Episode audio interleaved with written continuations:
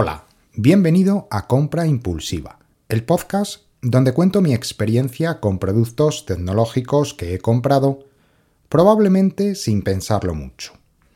Hoy os voy a contar la historia de cómo llegué a la conclusión de que era una buena idea comprarse un Tesla. Fijaros que esto ya son palabras mayores, ya no estamos hablando de comprarse un caprichito de 50, 100, 200 euros, ya estamos hablando de una inversión de unos 55.000 euros aproximadamente. ¿Cómo conocí yo Tesla o cómo conocí en general el tema de los coches eléctricos? Eh, navegando por, los diferentes vídeos de YouTube, al final el tema de los coches eléctricos tiene una cierta relación con eh, los vídeos de tecnología. De manera que de vez en cuando a mí me saltaba eh, algún vídeo mm, hablando de Tesla o hablando de los coches eléctricos. Yo sigo un canal de coches, coches.net, con lo cual de vez en cuando también probaban algún coche eléctrico.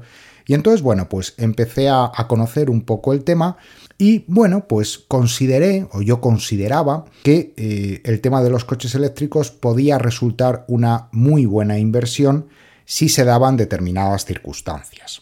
Mm, yo en aquel momento eh, ya estaba trabajando en casa, esto sucedió pues aproximadamente a finales del año 2021, yo estaba trabajando en casa arrastrando todavía las consecuencias de la pandemia y eh, bueno, sí, yo tenía un coche, mm, un Volkswagen Golf de aproximadamente 8 años, estaba muy contento con él, no me había dado ningún problema, no me había dado ninguna avería pero eh, fijaros cómo funciona, iba a decir la mente humana, cómo funciona mi mente en ese momento, que cuando yo empecé a ver el tema de los coches eléctricos y empecé a conocer un poquito el tema de Tesla, eh, yo en mi cabeza intentaba eh, establecer algunos argumentos que me permitiesen justificar que aquello era una buena idea. ¿Por qué digo esto? El coche estaba bien, insisto, era un Volkswagen Golf con unos 160.000 kilómetros aproximadamente, 8 años y ninguna avería. Pero en aquel momento pues le tocaba hacer una serie de mantenimientos, que si le tienes que cambiar las ruedas, que si le tienes que cambiar las correas, que si le tienes que llevar a revisión. Y, a eso se juntaba la posibilidad de que eh, eh, era una buena oportunidad de venta el Volkswagen Golf. Es un coche que siempre ha tenido mucha salida en el mercado de segunda mano y eh, tal y como están los precios de los coches del mercado de segunda mano, quizás podía ser una buena oportunidad. Entonces yo me hacía mi composición de lugar y yo decía, vale, con el dinero que tengo ahorrado, si vendo el Golf y al final el coche eléctrico me proporciona ciertas ventajas en cuanto a costes de gasolina, costes de mantenimiento, bueno, todas esas cosas que, todos sabemos, pues puede resultar una inversión eh, ciertamente rentable. ¿eh? Al final, yo mi opinión particular es esa. Es decir, dándose determinadas circunstancias, entornos urbanos, haciéndole bastantes kilómetros al año, etc., ese sobrecoste o ese sobreprecio que se paga hoy en día con los coches eléctricos se puede amortizar. Al final, ¿qué vas a tardar en amortizarlo? ¿8 años? ¿10 años? Bien, estamos de acuerdo. A partir del octavo año, del décimo año, eh, ya lo has amortizado y ya estás, entre comillas, ganando dinero. Pero claro, se tienen que mantener esas circunstancias durante un periodo de tiempo más o menos largo para que tú mm, definitivamente lo amortices, ¿no? Entonces, bueno, yo en ese momento, repito, estaba eh, trabajando en casa, con lo cual la idea de comprarse un coche ya de por sí era bastante absurda, ¿no? Ni un coche eléctrico, ni un coche de combustión, ni un patinete. Es decir, al final realmente yo no necesitaba coche en aquel momento, pero sí que tenía la intuición de que una vez que ya la pandemia iba tocando a su fin, se iban suavizando todas las medidas, etcétera, pues llegaría el momento en el que tuviera que volver a la oficina y, bueno, pues tener un desplazamiento de aproximadamente unos 70 eh, kilómetros ida y vuelta todos los días. ¿no? Entonces, bajo esas circunstancias, y tal y como estaban los precios de la gasolina, bueno, como estaba un poco el mercado, yo consideré que en aquel momento vender mi coche y comprar un coche eléctrico eh, podía ser una buena inversión. Bien, entonces a partir de ahí eh, empiezas a mirar muchos vídeos y te das cuenta cómo Tesla es como el número uno de los coches eléctricos aparte de por la tecnología que pueda tener, y esto es muy discutible y habrá opiniones para todos los gustos, en aquel momento el tema de los supercargadores era un tema eh, esencial, era un tema fundamental. Eh, al final, eh, Tesla tenía su red propia de supercargadores y aunque ya se rumoreaba que en algún momento los iban a abrir a marcas de terceros, eh, bueno, la realidad era que en ese momento lo que te garantizaba el poder cargar en casi cualquier viaje, pues era tener un Tesla. Lo otro ya era pues organizar muy bien el viaje, buscar cargadores de otras marcas, que si funcionaban, que si no funcionaban, que tal. Bueno, era bastante complicado. Con lo cual parecía que Tesla, aunque era una solución pues mm, cara, de un precio elevado, pues podía ser lo más interesante. Entonces, a partir de ahí, la decisión que tomamos fue decir, bueno, vamos a ir a probar el Tesla. No pasa nada por ir a probarlo. Lo habíamos visto, o yo particularmente, mi mujer, yo le había comentado el tema, pero yo particularmente me había empapado de multitud de vídeos del tema del, Tesla. Pero claro, prácticamente no habíamos visto ninguno, alguno por la calle alguna vez de, pasada, pero realmente no habíamos visto prácticamente ninguno. Y entonces, bueno, pues decimos, vamos eh, a concertar una cita y vamos a ir a probar un Tesla un sábado por la mañana, nos cogimos el coche, un viaje relativamente largo, y nos fuimos a, eh, a Madrid, a Fuenlabrada concretamente, a hacer una prueba de conducción de unos 20 minutos con el Tesla Model 3. Eh, el coche que a mí me podía interesar era el Tesla Model 3, que en aquel momento era bastante, bastante más barato que el Tesla Model Y. Ahora se han ajustado un poco los precios, han bajado los precios, pero bueno, en aquel momento había una diferencia de precio bastante, bastante significativa y además el Tesla Model 3 entraba en el plan Moves 3 y el Tesla Model Y pues no entraba en esa subvención, con lo cual la opción era claramente el Tesla Model 3. Bien, fuimos para allá, nos montamos en el coche, le decimos a, la persona que nos acompañó en la, visita, eh, no conocemos nada de la zona, ¿dónde podemos ir? Dice, ah, podéis ir al supercargador de Getafe y volver. Es una ruta para los 20 minutos o media hora que tenéis de conducción, perfecta. Puso el navegador, arrancamos y aquello fue un completo desastre.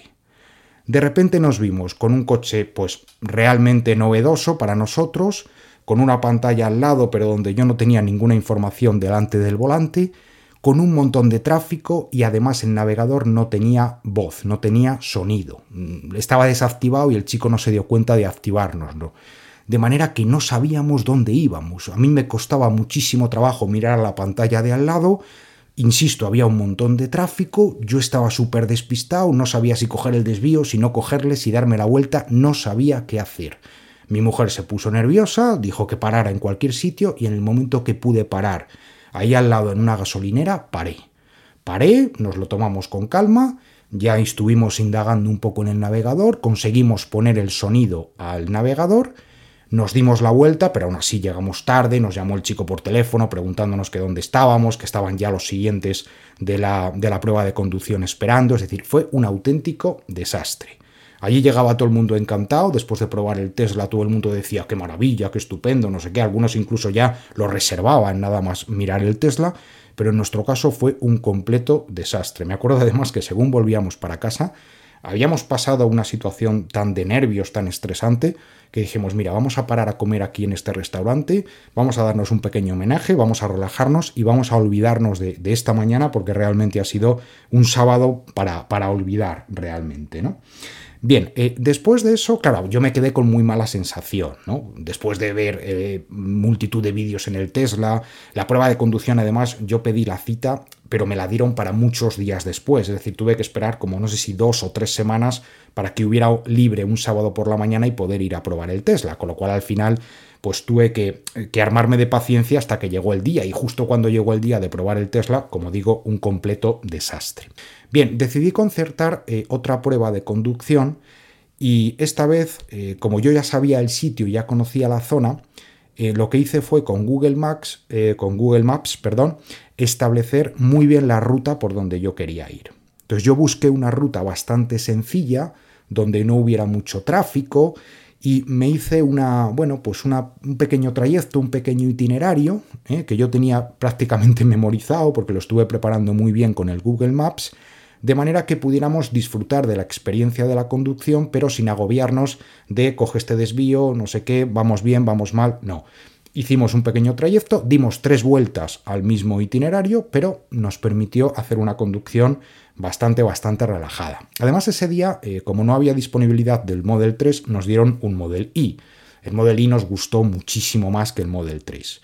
Mi mujer se vio enseguida mucho más cómoda, la posición de conducción era más elevada, la pantalla se veía mejor, es decir, eran todo ventajas y la sensación que tuvimos de esta segunda prueba de conducción era pues que, esto tenía buena pinta y que estaba bastante, bastante bien. Bien, a partir de ahí eh, pasaron bastantes días donde yo le estuve dando vueltas, porque al final, claro, dices, te ha gustado el coche, pero es que son 55.000 euros.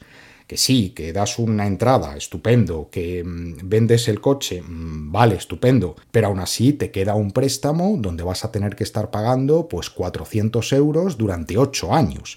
Y fijaros que las condiciones de financiación de Tesla en aquel momento eran bastante, bastante buenas. Tenían una financiación de un 3%, de un 3,25%. Eh, otras marcas de coches, si miráis la letra pequeña en cualquier anuncio, veis que la financiación está en el 8, 9, 10% tranquilamente. Ahora la financiación de Tesla es un poquito mayor, está en el 4,5 por ahí, pero en aquel momento una financiación al 3,25% era bastante, bastante ventajosa, pero era para pensárselo y pensárselo mucho. Estamos hablando de un préstamo a 8 años, de un coche. Eh, bueno, le estuve dando bastantes vueltas, lo estuvimos hablando, aquí mi mujer y yo, pues, y al final, venga, un día me lancé y hice la reserva. Me metí en la página web, la reserva del Tesla es una cosa súper sencilla, tú te metes en la página web, das tus datos, tienes que pagar una fianza de 100 euros y ya con eso tienes tu Tesla reservado. No te compromete a nada realmente, lo único que tú has adelantado, has pagado esos 100 euros, pero si luego por lo que sea pues no quieres el coche, pues al final pues lo, cancelas y aquí paz y después gloria, no, no pasa absolutamente nada. Bien, una vez que yo ya tomé la decisión eh, de, comprar el Tesla y ya reservé el Tesla, eh, ya claro, eh, empiezan lo que son los preparativos. A mí me dieron fecha bastante larga, me dieron fecha pues como para cuatro o cinco meses después de la fecha en la que yo formalicé efectivamente la compra del coche. Pero claro, eh, ya una vez que ya sabes que te vas a comprar el Tesla o ya te mentalizas de que vas a tener un Tesla, pues ya hay que empezar a preparar ciertas cosas. En primer lugar, el tema del plan MOVES, del MOVES 3 que tan mal funciona en España.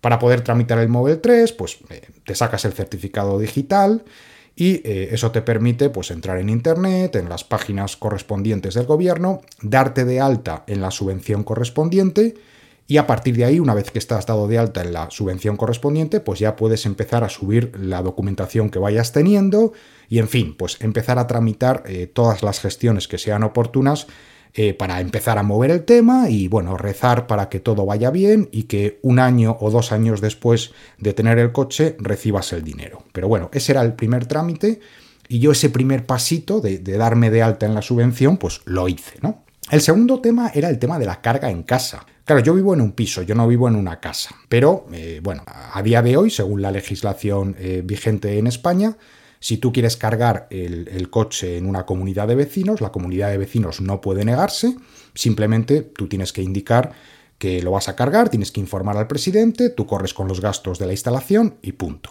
Entonces yo empecé a consultar a las diferentes empresas que están especializadas en la instalación de puntos de carga para coches eléctricos y pedí presupuesto a cinco o seis empresas y eh, una de ellas, la que más me convenció, pues les dije que sí, les firmé el presupuesto y les pagué una fianza también de unos 100 euros aproximadamente. Yo les dije que el coche no me lo entregaban hasta pasados cuatro o cinco meses, pero bueno, yo quería dejar el tema zanjado, digo, no vaya a ser que luego suban los precios y tal, yo esto lo dejo ya cerradito, ya lo dejo decidido, voy adelantando cosas, voy avanzando y ya cuando llegue el momento, pues ya lo tengo, ya lo tengo todo atado, ¿no?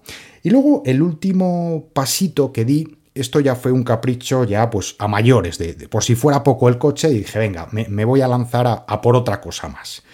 Eh, ya os he comentado que durante las pruebas de, conducción que hicimos, eh, bueno, el Tesla Model 3, ya lo sabemos todos, eh, detrás del volante no tiene pantalla. Tiene una pantalla grande en el centro del habitáculo, pero detrás del volante no hay absolutamente ninguna información.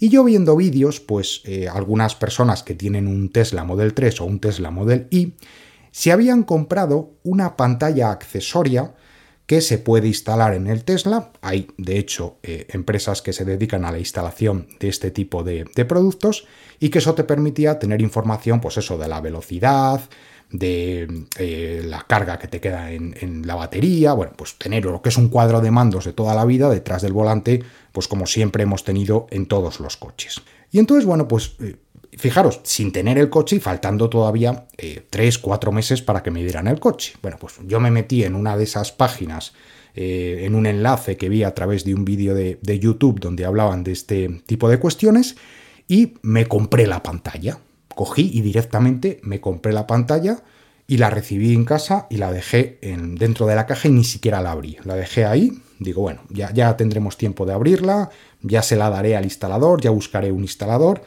y ahí quedó la pantalla, eh, pues simplemente a la espera de que, de que llegara el coche y de que se pudiera instalar o lo que sea. Bien, eh, a partir de ahí, bueno, pues pasaron unos cuantos meses. Yo en principio pues no cambié de opinión, es decir, yo tenía la idea esa en la cabeza, pero mm, llegó un momento en el que, primero, yo seguía trabajando en casa. Es decir, mis circunstancias, pasados 3-4 meses, no habían cambiado y eh, no parecía que fueran a cambiar, eh, digamos, en el corto plazo o en el medio plazo. Desde mi empresa nadie me había comunicado que yo tenía que volver a trabajar a la oficina y por lo tanto, bueno, pues yo en principio mm, consideraba que esto se podría alargar y de hecho, fijaros que se ha alargado y a día de hoy sigo trabajando en casa, con lo cual, pues ya mm, lo del coche como que pintaba poco, ¿no? Era una decisión bastante, bastante absurda si no le usas. Para ir a hacer un recao, ir al Mercadona eh, cada 15 días, pues no te compras un coche de 55.000 euros. Bien. Luego, por otra parte, a mí me daba muchísima pena vender mi coche actual, muchísima pena. Es un coche al que le tengo muchísimo cariño, es un coche eh, con el que he vivido muchísimos viajes, muchísimas experiencias, es un coche que se ha eh, comportado muy bien en el sentido de que no me ha dado ningún problema, ninguna avería hasta el momento, y a mí me daba tremenda pena venderlo. Estaba la opción de que se lo quedara mi mujer, pero claro, mi mujer pues ya tiene su coche y entonces ya era como forzar un poco la situación y tampoco me gustaba mucho la, idea. Entonces, bueno, pues ya mm, digamos que la cosa se empezó a torcer en mi cabeza y empecé a pensar que, que esto del Tesla no acababa de ser una buena idea. Luego, en tercer lugar, me dio muchísima pereza. O sea, llegó un momento que después de haber hecho un par de trámites, el tema del, del Moves 3, del plan Moves 3, me dio muchísima pereza y hasta me dio miedo. Eh, yo no soy una persona que creo que se maneja mal con este tema de la documentación, de las subvenciones, etc. O sea, creo que lo, lo puedo hacer bien.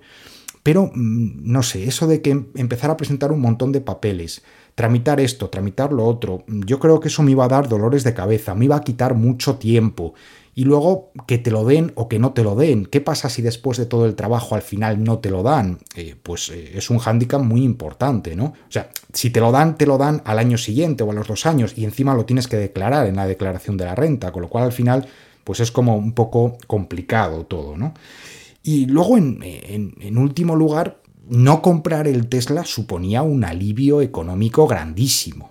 Es decir, de repente uno se mentaliza de que va a tener que pagar 400 euros o 420 euros durante los próximos 8 años de su vida y uno se, le hace un, nudo en el estómago, ¿no? Porque te puedes comprar una casa, está claro, una hipoteca, pues eh, eso lo hace todo el mundo.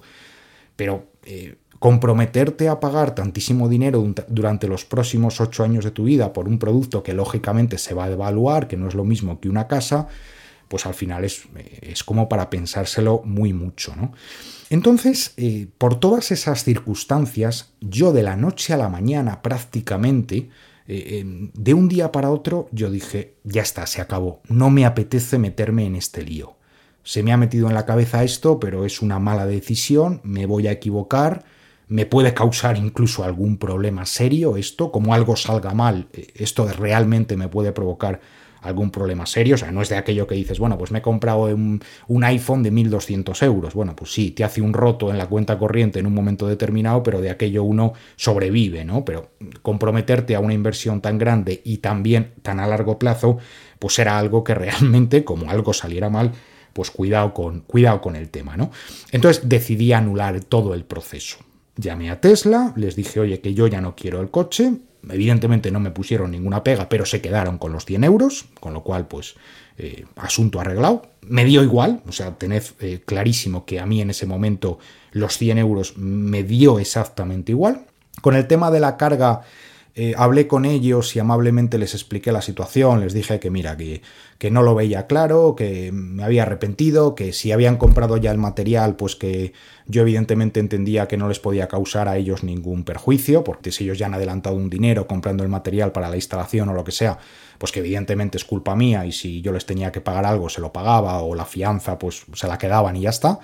Y ellos muy amablemente me dijeron que no, que no había ningún problema, que todavía ellos no habían comprado el material porque la instalación la, íbamos a hacer todavía pasado un, tiempecito más. Entonces, bueno, pues que, que, nada, que no había ningún problema, que entendían la situación y que me devolvían el dinero y ya está. La verdad es que se portaron fantásticamente bien y, y bueno, pues podían tranquilamente haber dicho, mira, te has arrepentido, te fastidias, nos quedamos con la fianza y punto, porque tenemos todo el derecho del mundo y tenían todo el derecho del mundo, pero aún así se lo agradezco mucho. Y luego, por último, el tema de la pantalla. Con el tema de la pantalla me pasó algo bastante, bastante curioso. Eh, era una empresa que solamente se comunicaba en inglés. Yo con el inglés me defiendo, pero no soy, vamos, ni bilingüe ni muchísimo menos. Tiro mucho de traductor y chapurreo cuatro tonterías, ¿no?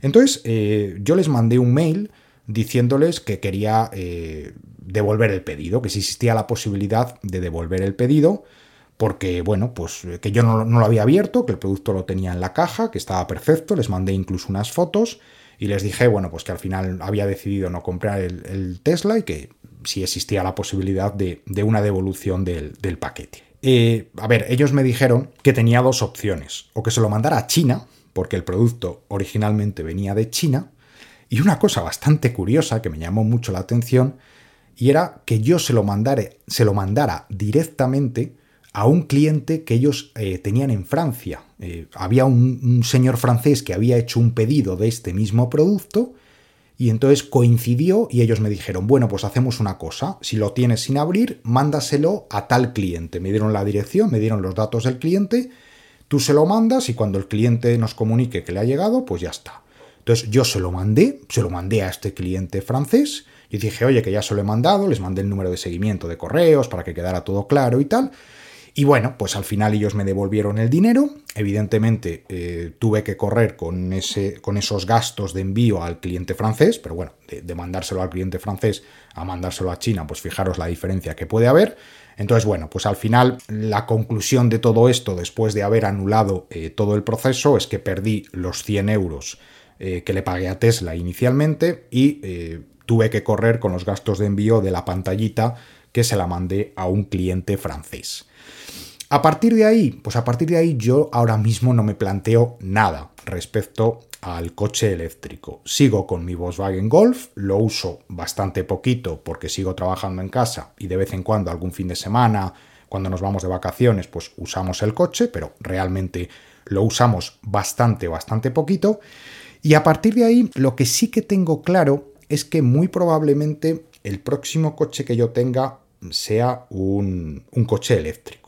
Yo creo que sí, porque pienso que es el futuro. Lo que pasa que también pienso que ahora mismo no es el momento. Entonces, cuando yo ya use el coche diariamente, pues yo creo que un coche eléctrico para mí, pues podrá llegar a ser una buena inversión. Pero ahora mismo, y para los próximos seguramente dos, tres años, no me planteo absolutamente nada. Voy a estirar el Volkswagen Golf, eh, arreglé lo que tuve que arreglar en su momento y lo voy a dejar aquí y punto.